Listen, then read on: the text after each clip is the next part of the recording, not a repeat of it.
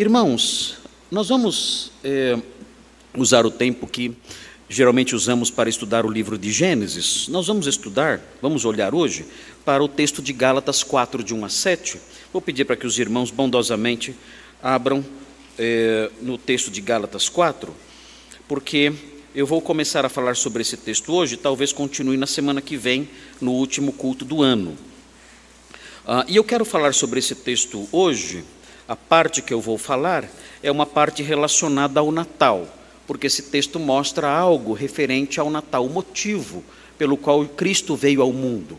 Por que Jesus veio ao mundo? As pessoas têm aí as suas diversas respostas. Por que Jesus veio ao mundo? Alguns dizem que o objetivo de Jesus era nos ensinar um modo eh, correto de viver.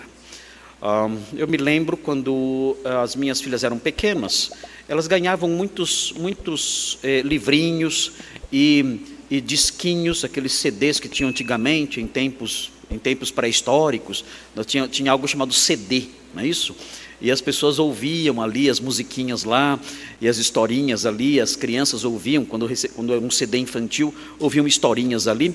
E eu me lembro que as minhas filhas ganharam um, um CD infantil, e é, nesse CD a pessoa dizia: Olha, Jesus veio ao mundo para nos ensinar é, como ser é, pessoas gentis. Como nós podemos ser pessoas gentis e boas. Esse era o objetivo, de acordo com a historinha, é, naquele CD infantil, de Jesus ter vindo ao mundo. É claro que o CD misteriosamente desapareceu de casa. E nunca mais achamos o CD.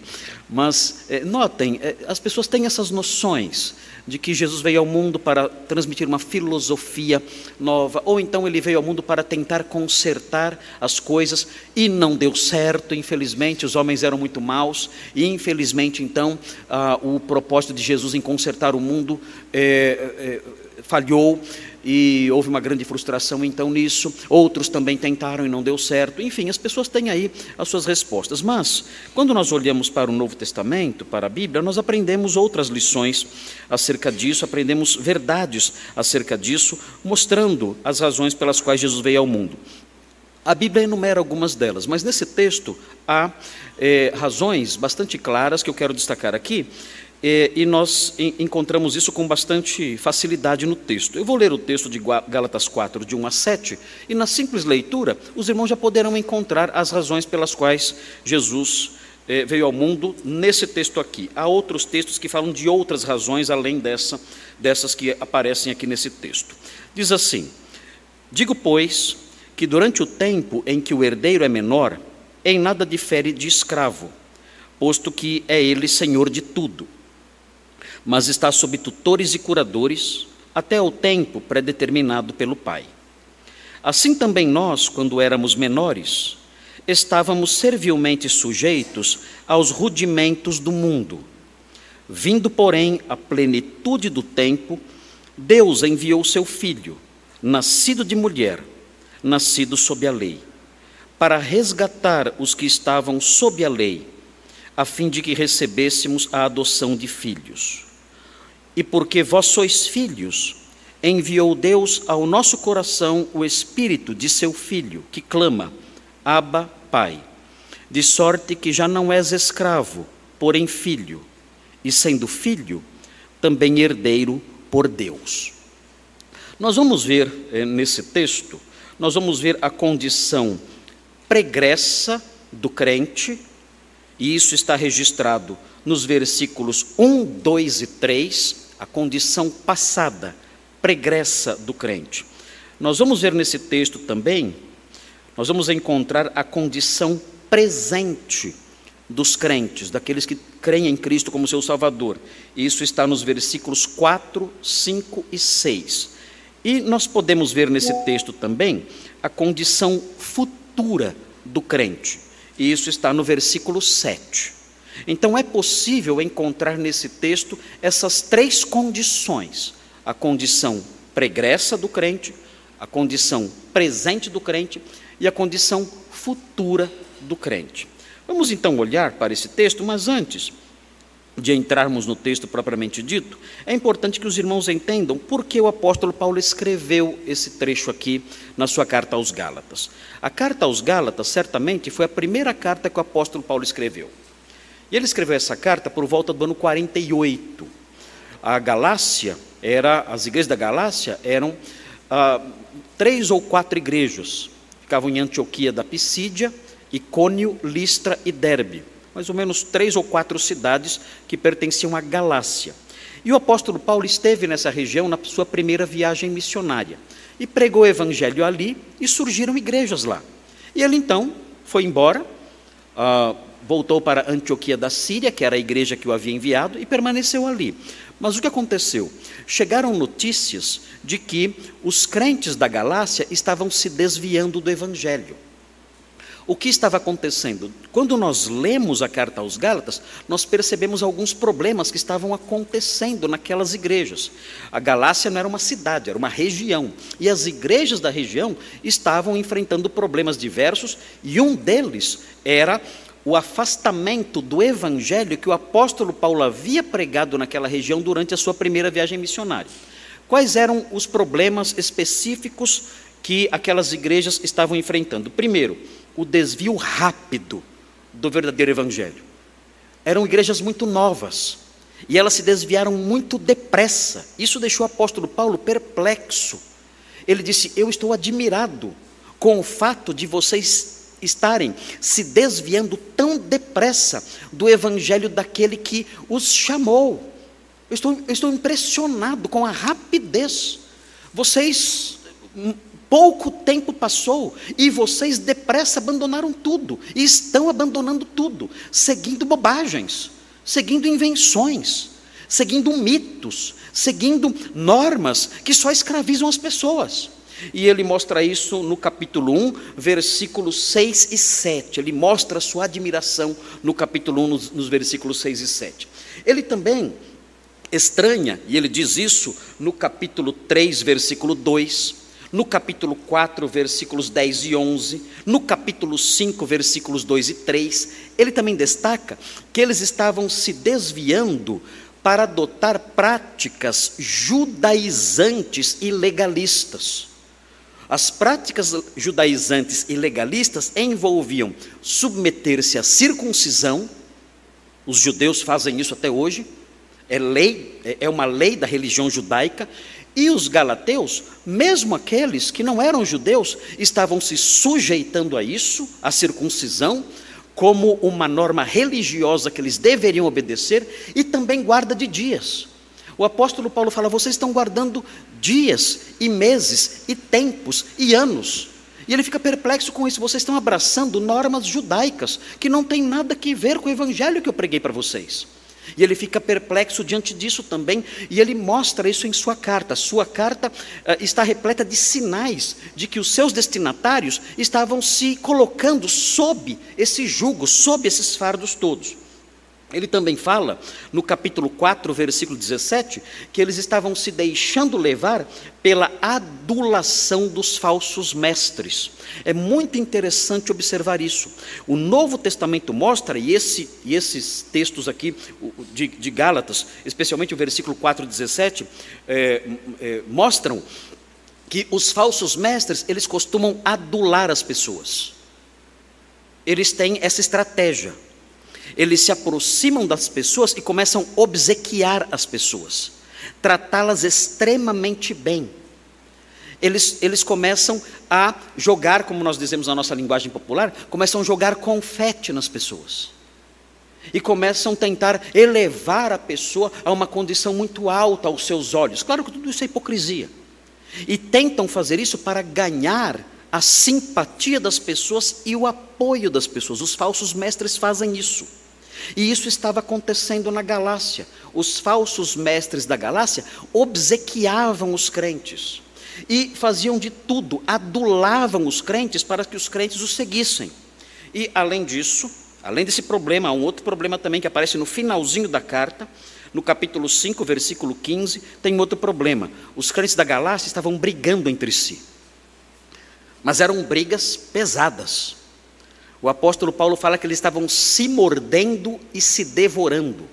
O apóstolo Paulo os compara a animais selvagens. Não havia paz naquelas igrejas. Eles estavam se mordendo e se devorando como animais ferozes. Era esse tipo de briga que havia naquelas igrejas. Será que isso estava ligado de alguma forma a essas falsas, a essas falsas práticas religiosas? Talvez, não sabemos. O, o fato é que a mentira sempre vem acompanhada de outros males. Sempre que existe a mentira reinando no coração de alguém, essa mentira não fica ali morta. Ela não fica ali deitada naquele coração sem fazer nada. Não. A mentira presente no coração de alguém, ela frutifica em ações. E de alguma maneira, certamente, as mentiras que os crentes da Galácia estavam abraçando estavam frutificando em eh, raciocínios e posturas iracundas, irascíveis. Eles estavam brigando entre si. as filosofias e práticas que eles tinham adotado, os pensamentos e doutrinas falsas que eles estavam adotando, estavam gerando neles não paz, mas estava gerando neles um ódio terrível. E eles então brigavam entre si como animais. Então aquelas igrejas estavam como que se desfazendo. E o apóstolo Paulo, então, muito preocupado com isso, em meio a lágrimas e, e, muita preocupação, ele então eh, se assenta e escreve e compõe a carta aos Gálatas. E quando nós chegamos, quando estudamos a carta aos Gálatas e chegamos no capítulo 4, nós nos deparamos com esse ensino importante, falando sobre o motivo ou os motivos pelos quais Jesus veio ao mundo. É importante observar que o apóstolo Paulo, no comecinho do capítulo 4, ele está explicando, ele vem desde o capítulo 3, explicando que o tempo de sujeição a regras acabou. Isso é muito importante o crente entender. O tempo de sujeição a regras acabou. Ele já enunciou esse ensino no capítulo 3, e ele continua isso no capítulo 4. Vejam o capítulo 3 o que ele diz no versículo 23. Ele fala assim: Mas antes que viesse a fé, estávamos sob a tutela da lei. Nós éramos obrigados a guardar a lei, a lei mosaica. E ele prossegue: e nela encerrados, a lei era como uma masmorra, e nós ali presos dentro dessa masmorra, para essa fé que de futuro haveria de revelar-se. De maneira que a lei nos serviu de aio. A palavra aio aqui é a palavra pedagogo a lei foi como um pedagogo, um professor, de maneira que a lei nos serviu de aio, de pedagogo para nos conduzir a Cristo, a fim de que fôssemos justificados por fé.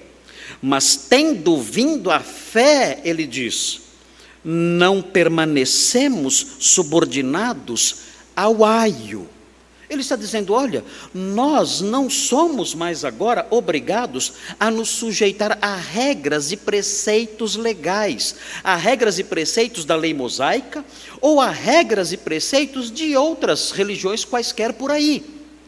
Esse é o raciocínio dele aqui. E ele prossegue esse raciocínio no capítulo 4, que está aí diante de nós, no texto que nós lemos. E ele começa então, no capítulo 4, com uma ilustração dando sequência a esse raciocínio, ensinando: nós não estamos debaixo de regras. O crente não é alguém que vive uma religião legalista, de pode e não pode.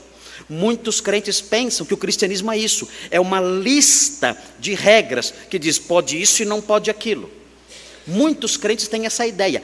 Há muitas denominações ditas evangélicas que entendem o cristianismo como algo assim um conjunto de regras. Se eu me torno crente, eu tenho que seguir regras.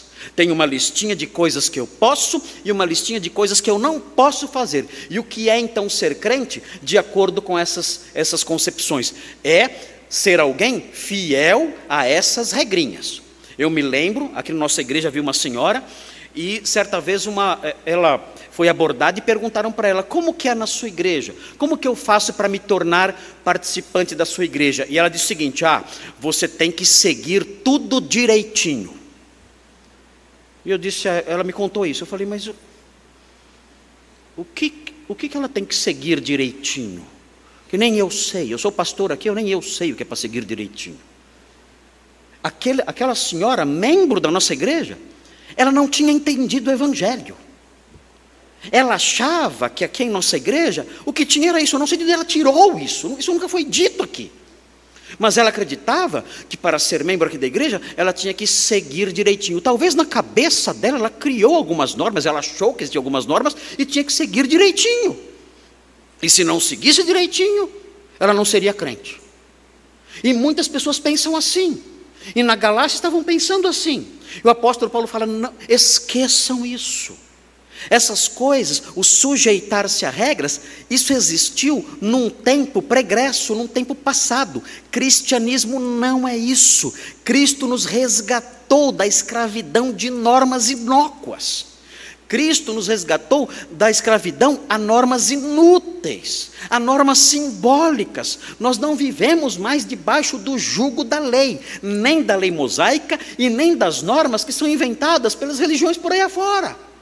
E ele então segue nesse raciocínio, contando aqui, abrindo aqui, apresentando aqui uma ilustração que está aí nos versículos 1 e 2. Vejam, diz assim: Digo, pois, que durante o tempo em que o herdeiro é menor, ele diz, ele está aqui usando uma ilustração do contexto jurídico da época, ele diz: durante o tempo em que o herdeiro é menor, em nada difere do escravo, posto que é ele senhor de tudo. Notem, ele está dizendo: olha, um filho jovem, menor, ele é herdeiro. Mas ele, enquanto menor, ele é como um escravo, porque ele não tem acesso à herança. E ele está sujeito ali às regras da casa, como se fosse um escravo. Ele não é um escravo, mas ele está sujeito às normas da casa como se fosse. E ele prossegue, mas está sob tutores, a criança nessas condições, ficava como, é, sob um tutor até os 14 anos de idade. Ele prossegue. Está sob tutores e curadores. Ah, depois que, chegava aos 14 anos, a criança ficava sob curadores até os 25 anos de idade. Quando chegava aos 25 anos de idade, então ela podia entrar na herança e nos negócios da casa. Ele prossegue, mas está sob tutores e curadores até o tempo determinado pelo pai. É assim. O pai determinou um tempo em que o filho estará sob tutores e curadores, debaixo das normas de tutores e curadores. Mas esse tempo é um tempo que passa. O filho, debaixo de tutores e curadores, vive ali sobre, sob as normas desses tutores e curadores. Ele tem que seguir as regras desses tutores e curadores. Mas esse tempo é um tempo que acaba. Ele não fica para sempre sob tutores e curadores.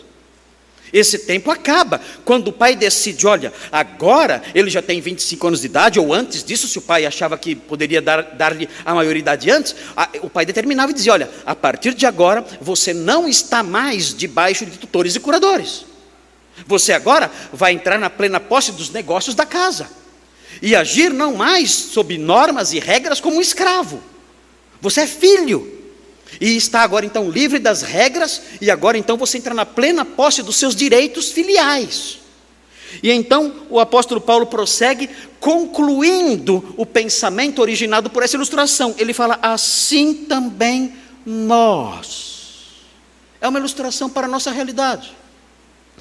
Nós, quando éramos menores, ele está se referindo ao tempo antes do advento de Cristo.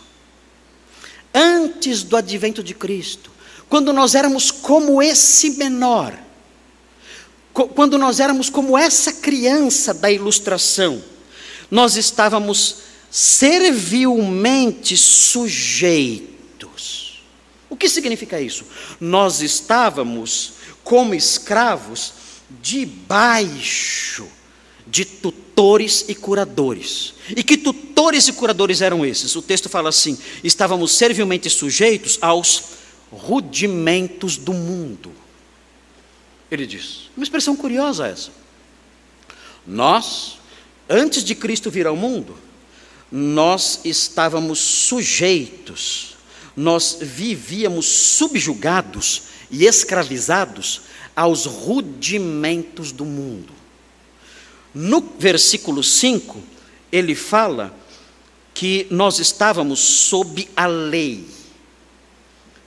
Então são dois, dois tutores ou dois curadores: os rudimentos do mundo e a lei. Por que ele usa essas duas expressões? Os rudimentos do mundo e a lei. Nós estávamos servilmente debaixo desses tutores, os rudimentos do mundo e a lei. Por que ele fala isso? Bem, ah, os crentes da Galácia eram integrados por duas etnias: os judeus e os gentios. Qual era o tutor dos judeus antes do advento de Cristo? A lei. A lei mosaica. Eles viviam então debaixo de normas, de regras. Você tem que se circuncidar, você tem que guardar esse dia, você não pode comer esse tipo de comida. Essas eram as regras que os judeus tinham que obedecer. E eles então obedeciam aquelas regras, eram 613 mandamentos, e eles não viviam debaixo desse jugo.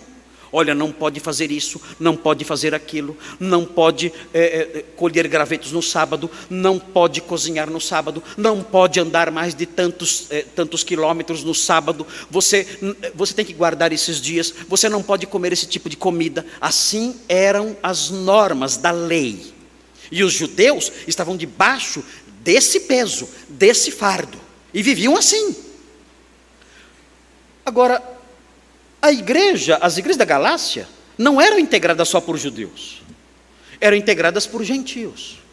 E quais eram os tutores e curadores dos gentios? Eram os rudimentos do mundo. E o que é isso? Rudimentos do mundo. O que é isso? Uma expressão estranha. Nós olhamos e. E o que isso significa? Qual o sentido disso? Essa expressão aparece algumas vezes no Novo Testamento e ela tem um significado muito simples. Ah, os rudimentos do mundo, os, ou a palavra eh, rudimentos, significa os elementos básicos de qualquer coisa, os elementos básicos que formam alguma coisa. Por exemplo, num alfabeto, os rudimentos são as letras. As letras formam o alfabeto. Então, as letras são os rudimentos, os princípios elementares do alfabeto. Numa parede como essa, uma parede como essa, os rudimentos são os tijolos. Os tijolos formam, são os elementos fundamentais dessa parede. Esses são, esse é o sentido de rudimentos, os elementos fundamentais. Num exército, num exército, os elementos fundamentais são os soldados. Eles são os elementos que formam o exército. E assim as coisas caminham, é assim que a palavra rudimentos é entendida, é, ou era entendida naqueles dias. Ah, na mitologia daqueles dias, os rudimentos do mundo, muitas vezes, eram associados com os quatro elementos que os pagãos entendiam que formavam o universo: água, terra, fogo e ar. Eu vi até desenho sobre isso. Tem um desenho sobre isso, não tem? Terra, fogo, água e ar. É paganismo puro.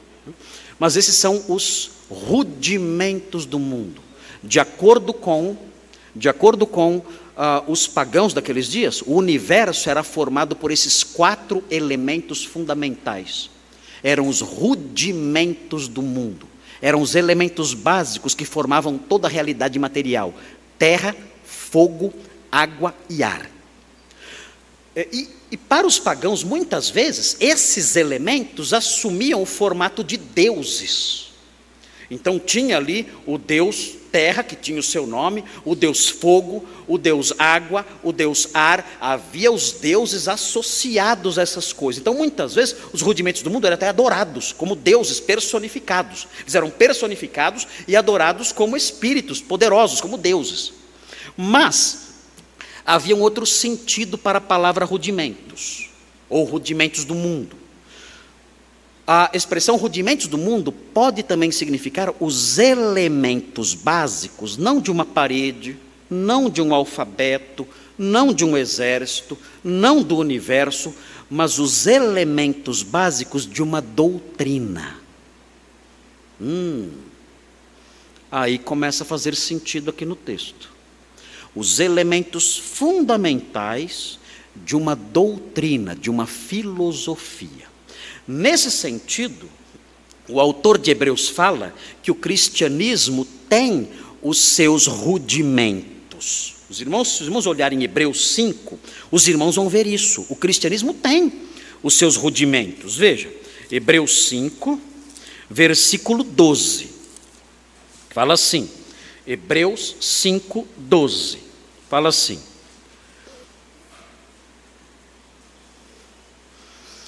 Pois com efeito, 5,12 Hebreus, quando devíeis ser mestres, atendendo ao tempo decorrido, tendes novamente necessidade de que alguém vos ensine de novo quais são os. E aí vem, princípios elementares dos oráculos de Deus. Aí os rudimentos, os rudimentos elementares dos oráculos de Deus. O cristianismo tem os seus princípios básicos. O autor de Hebreus fala: vocês têm que ser ensinados de novo nos princípios básicos. E parece que esse é o sentido aqui.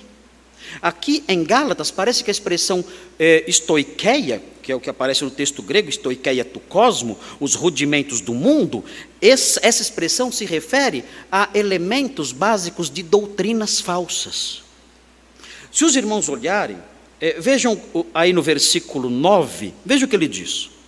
Mas agora, versículo 9 do capítulo 4.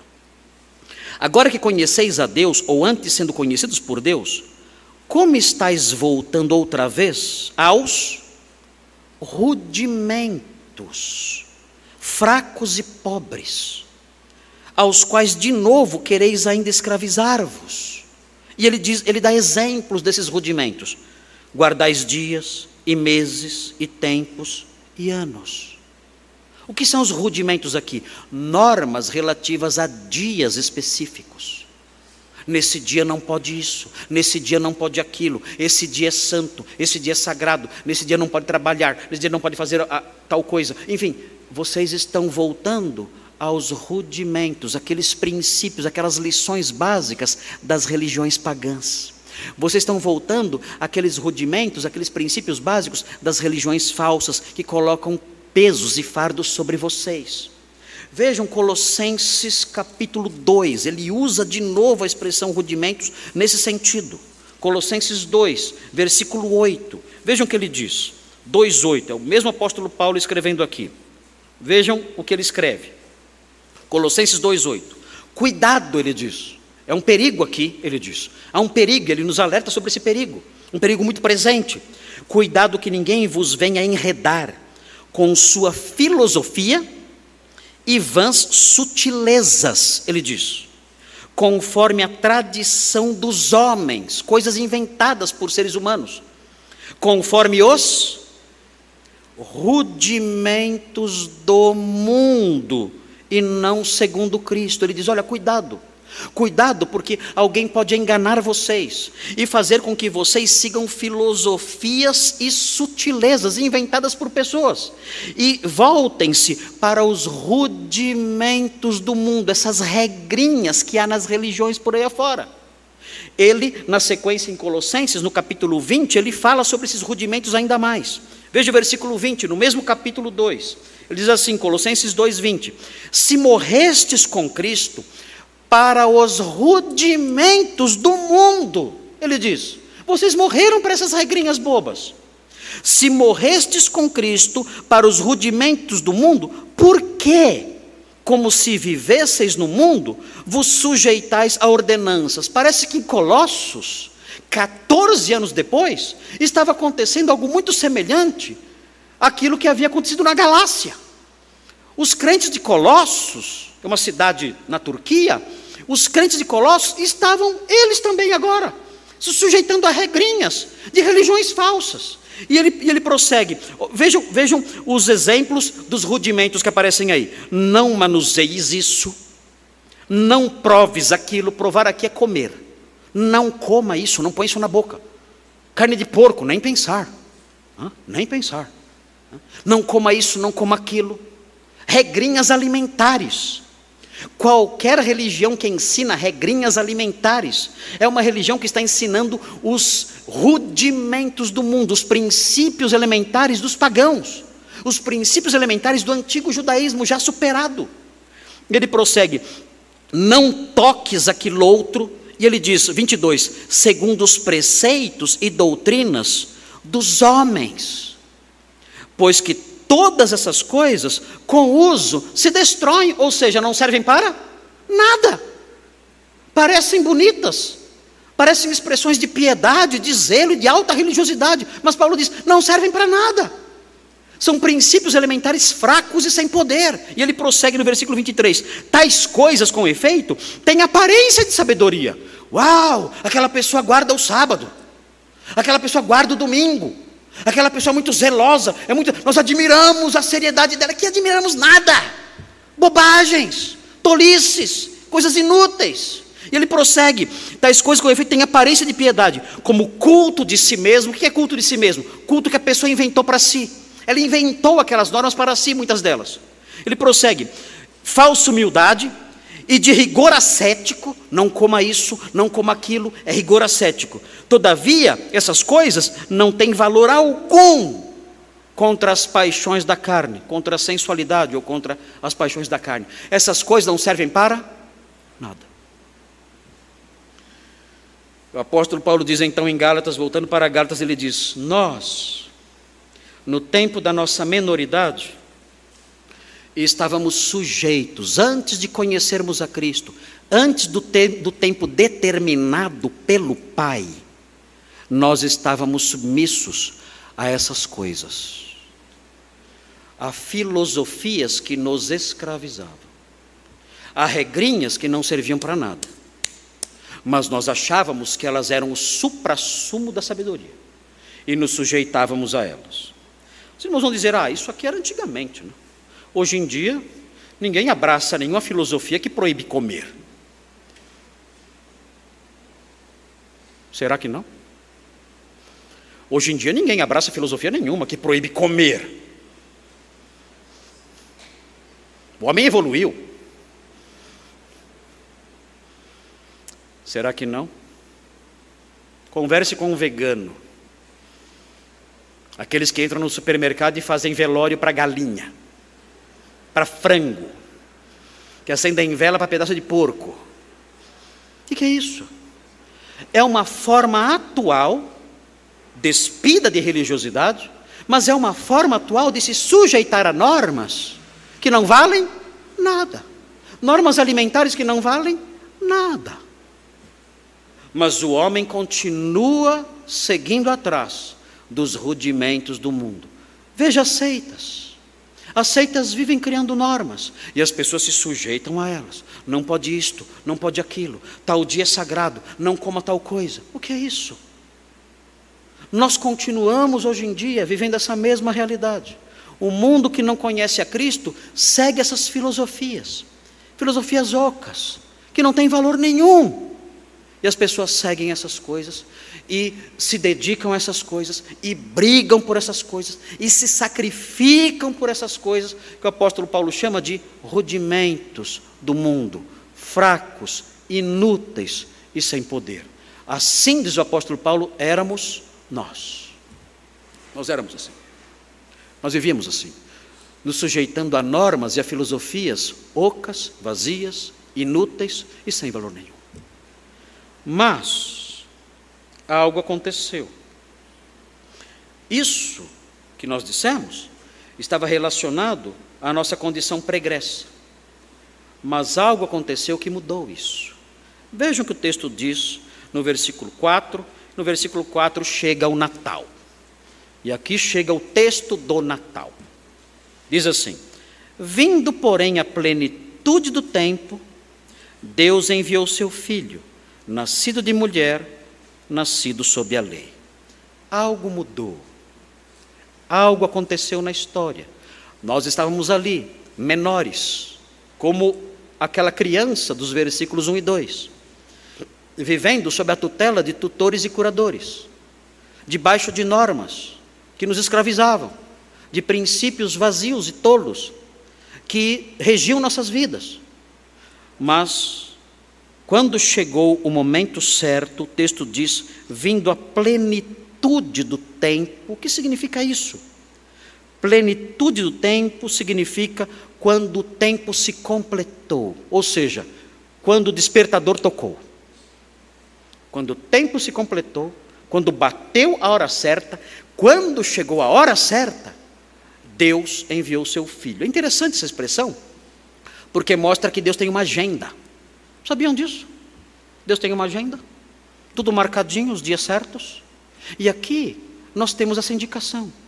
É interessante, hoje pela manhã, enquanto estudamos é, o, o, o, o, tema Cristo como é, profeta, nós falamos que o Senhor Jesus, quando foi perguntado acerca de quando o reino seria estabelecido, ele falou assim: Olha, não vos compete conhecer tempos e épocas que o Pai reservou para sua exclusiva autoridade. Ou seja, Deus tem na sua agenda marcado o dia certo em que o reino será estabelecido. Deus tem uma agenda. E aqui nós vemos isso também. Vindo, porém, a plenitude do tempo, quando chegou a hora determinada por Deus no seu plano, na sua agenda, no seu planejamento, Deus enviou seu filho, nascido de mulher, nascido sob a lei. Esse texto é um texto de alto teor cristológico. Por quê? Porque esse texto mostra, em primeiro lugar, que Jesus é pré-existente. Ele não surgiu na manjedoura. Jesus não surgiu naquele dia em que ele foi colocado ali, num estábulo, ali dentro da manjedoura. Não foi aquele dia que ele surgiu. Ele mesmo diz que ele foi enviado pelo Pai, ou seja, ele é pré-existente, ele já existia, mas ele se encarnou. E mais, o texto fala: Deus enviou seu filho. Esse ente que é pré-existente é o Filho de Deus, participa da mesma natureza divina, é o próprio Deus encarnado. E o texto prossegue, além dele ser pré-existente e desfrutar da natureza divina, o texto diz: ele é nascido de mulher. O que significa isso? Na antiguidade, essa expressão era muito comum para se referir à humanidade. Jesus usou essa expressão aplicando para João Batista. Ele disse: Olha, entre os nascidos de mulher, ninguém é como João. Ele usou essa expressão também, Jesus. E o que significa nascido de mulher? Simples, fácil. Significa ser humano. Quando o texto fala nascido de mulher, Paulo está dizendo Jesus era humano, um ser humano normal. Ele era pré-existente, filho de Deus, divino, mas não só isso. Ele também era nascido de mulher. Ou seja, ele era divino e era humano. Então, nós temos aqui uma declaração cristológica muito completa. Aprendemos isso e mais. O texto diz: Ele é nascido sob a lei. O que significa isso? Significa que ele foi um judeu. Um judeu como os judeus da sua época. Nasceu sob a lei, se submeteu à lei. Ah, isso significa que ele participou do nosso drama, das nossas lutas, dos nossos fardos, dos nossos pesos. Tudo isso é verdade acerca de Jesus. O apóstolo Paulo, numa capacidade teológica de síntese incrível, ele resumiu aqui nessas linhas toda a cristologia cristã toda, completa. Ele mostra: olha, Deus enviou seu filho, Cristo é pré-existente. Cristo é divino, nascido de mulher, ele é homem, nascido sob a lei, ele experimentou o nosso drama. Ele veio aqui. É Natal. Jesus nasceu. Ele veio aqui. Deus enviou o seu filho. É o seu filho divino. E ele nasceu de mulher, ele é um ser humano também. Deus homem que viveu debaixo do jugo da lei, provando as nossas dores, nossas lutas, nossos fardos. Tudo isso ele experimentou. E então, na sequência, nós encontramos no versículo 5, ele mostra por que ele veio aqui. E aí temos então o sentido do Natal. Nesse texto, esse texto mostra dois objetivos. E é, é interessante isso. Por que ele veio aqui? Uh, outros textos dão outras razões, igualmente relevantes, mas esse texto mostra duas. Uh, é, é, curioso, uh, na língua grega, na língua grega, quando, quando o escritor quer mostrar um objetivo, um propósito, um alvo, ele usa uma palavrinha, uma palavrinha pequenininha, de três letrinhas só. É a palavrinha rina. É, em, em, português seriam quatro letrinhas que seria com H. Rina. Nós chamamos isso de cláusulas rina. O que é uma cláusula rina?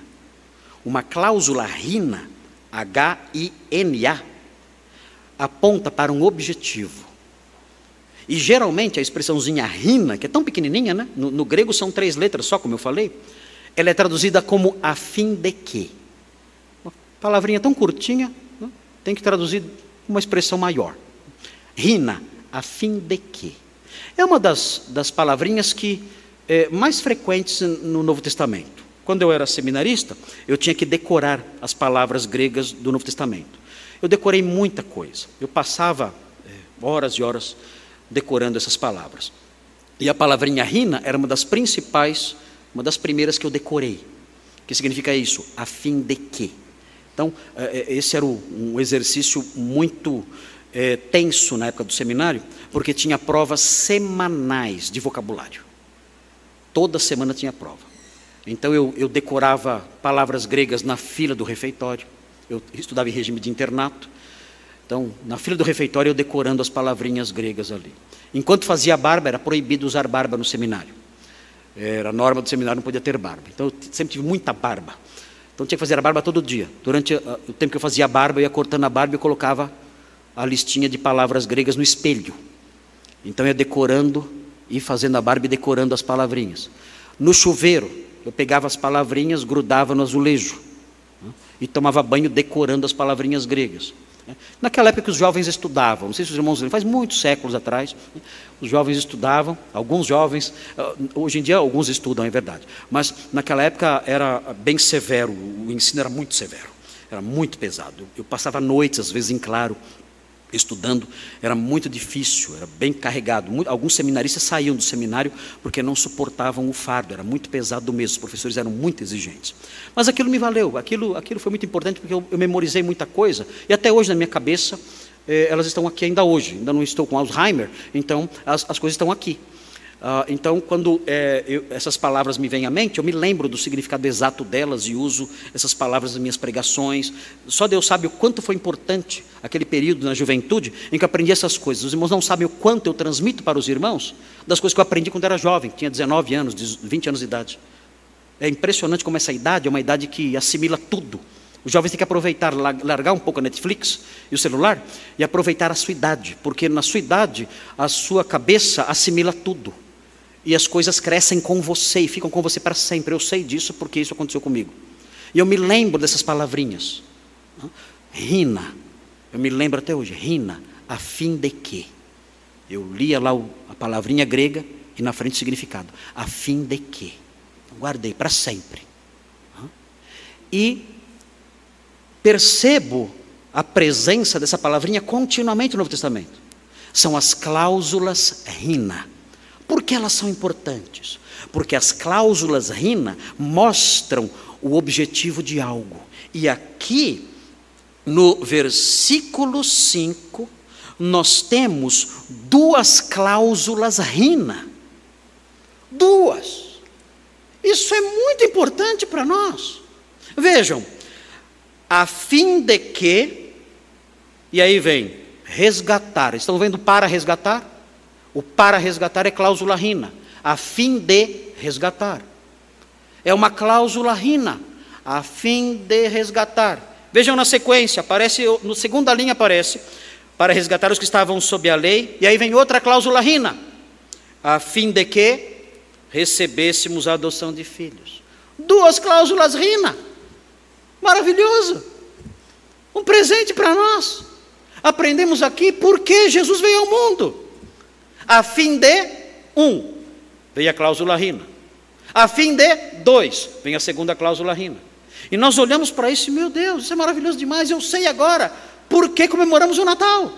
E vejam, é simples, é fácil. O texto diz assim: a fim de que ele resgatasse, a fim de resgatar os que estavam sob a lei. O que é resgatar? Resgatar é libertar do jugo. Resgatar é libertar da escravidão. As normas, as regrinhas todas, tanto judaicas quanto pagãs, oprimem os homens, esmagam os homens, colocam os homens debaixo de um fardo pesado demais. E o texto então diz: Jesus veio ao mundo, o Filho de Deus nasceu de mulher, se colocou debaixo da lei, sofreu debaixo do jugo da lei, a fim de que nós fôssemos resgatados, a fim de nos livrar do jugo, do peso, do fardo da lei. Eu não preciso mais me preocupar com essas coisas, não preciso mais observar a lei da circuncisão, não preciso mais obedecer regras referentes a dias e meses e tempos e anos, não tenho mais que me submeter a regras ligadas à alimentação, nada disso.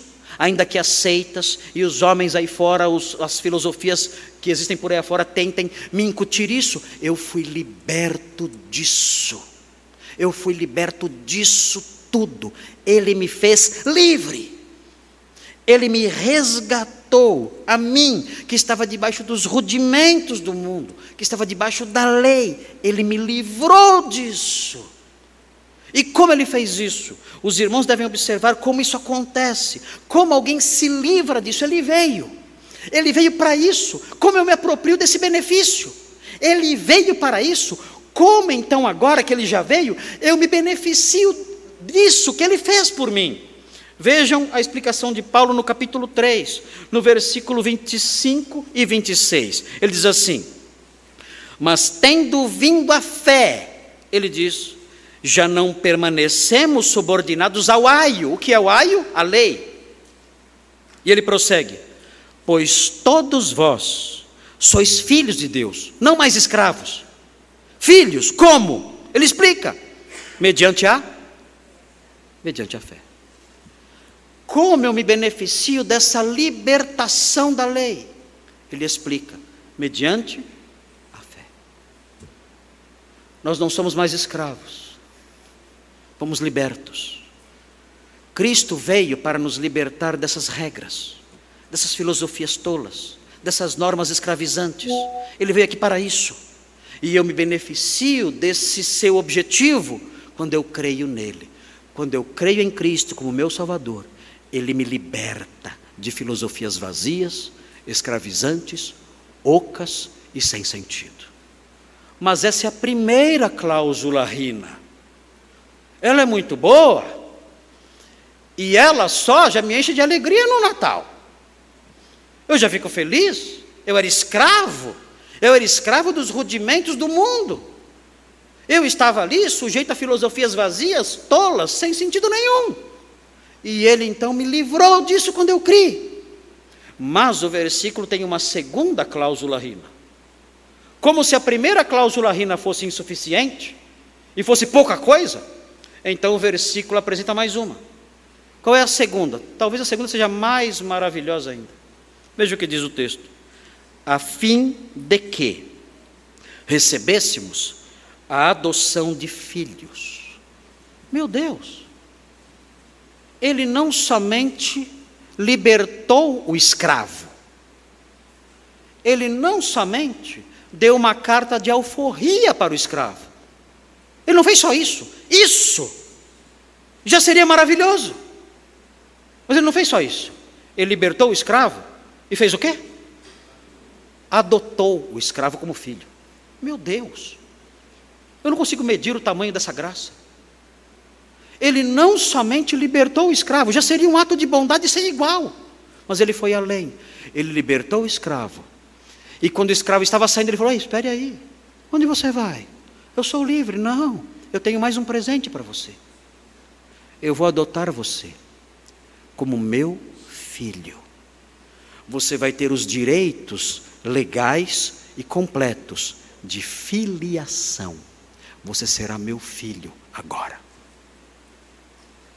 Como alguém se beneficia disso? Nós aprendemos, nós vimos no versículo 26, 3, 26, que nós nos beneficiamos da libertação quando nós cremos. Quando nós cremos, nós nos beneficiamos da libertação de Jesus. E como nós nos beneficiamos dessa adoção? Como nós podemos nos tornar filhos?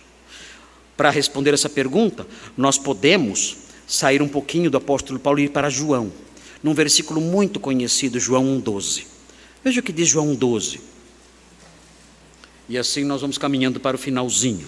João 1,12. Fala assim. Vejam como eu me torno um filho adotivo. Veja o que diz. Mas a todos quantos o receberam, receberam Jesus, deu-lhes o poder de serem feitos filhos de Deus. E aí, na sequência, ele explica o que significa receber. Na sequência, tem uma explicação, tem uma outra cláusulazinha aí. Nós chamamos em exegese de cláusula epesegética. Nossa, pastor, você está judiando da gente hoje, né?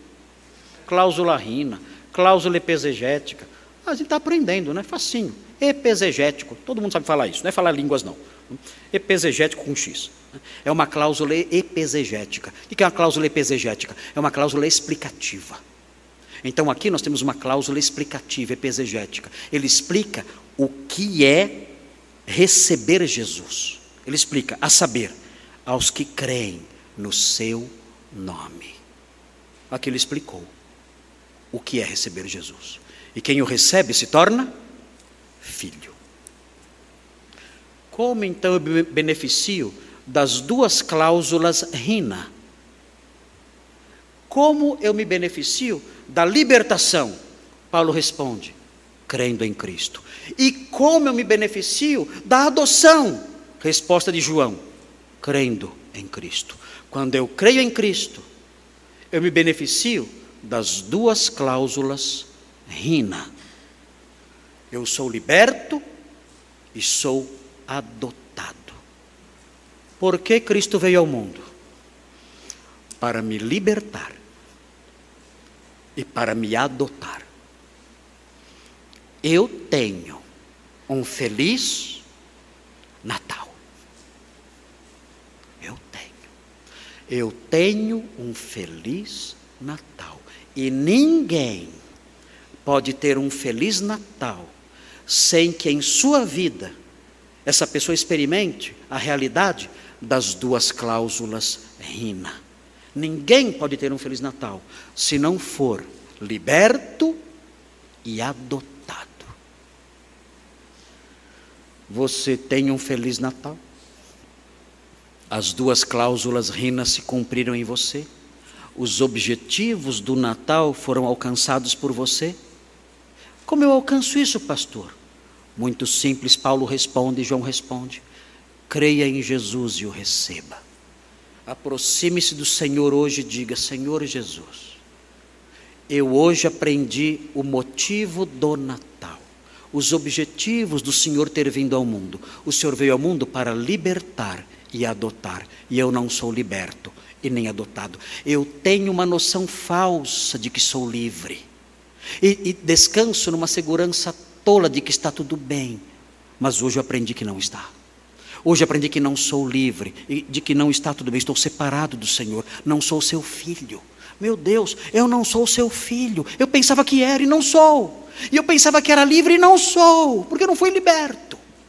Mas hoje eu quero pedir ao Senhor que o Senhor mude isso. Eu recebo, como João fala. Eu recebo, eu creio no Senhor.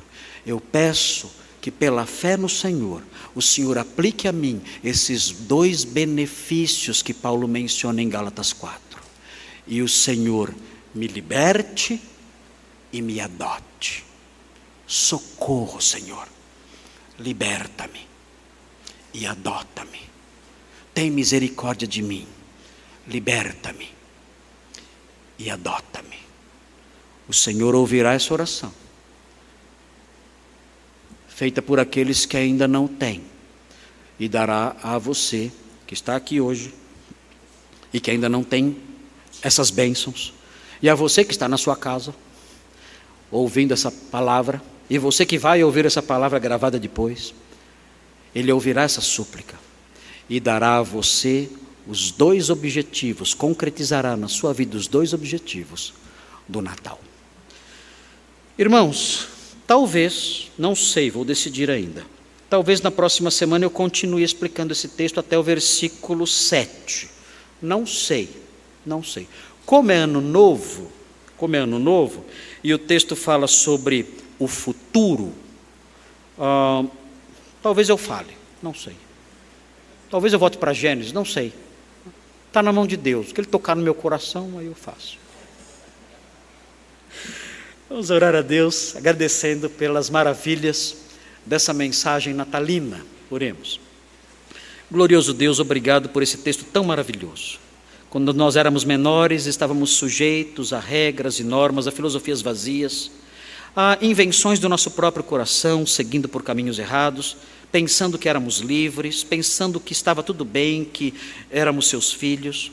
Mas quando aprendemos essas coisas, nós nos prostramos em gratidão, porque um dia o Senhor enviou seu filho a fim de nos livrar dessas coisas, nos livrar dos rudimentos do mundo dos princípios vazios, ocos, estéreis e sem poder, que têm aparência de piedade, mas não valem nada.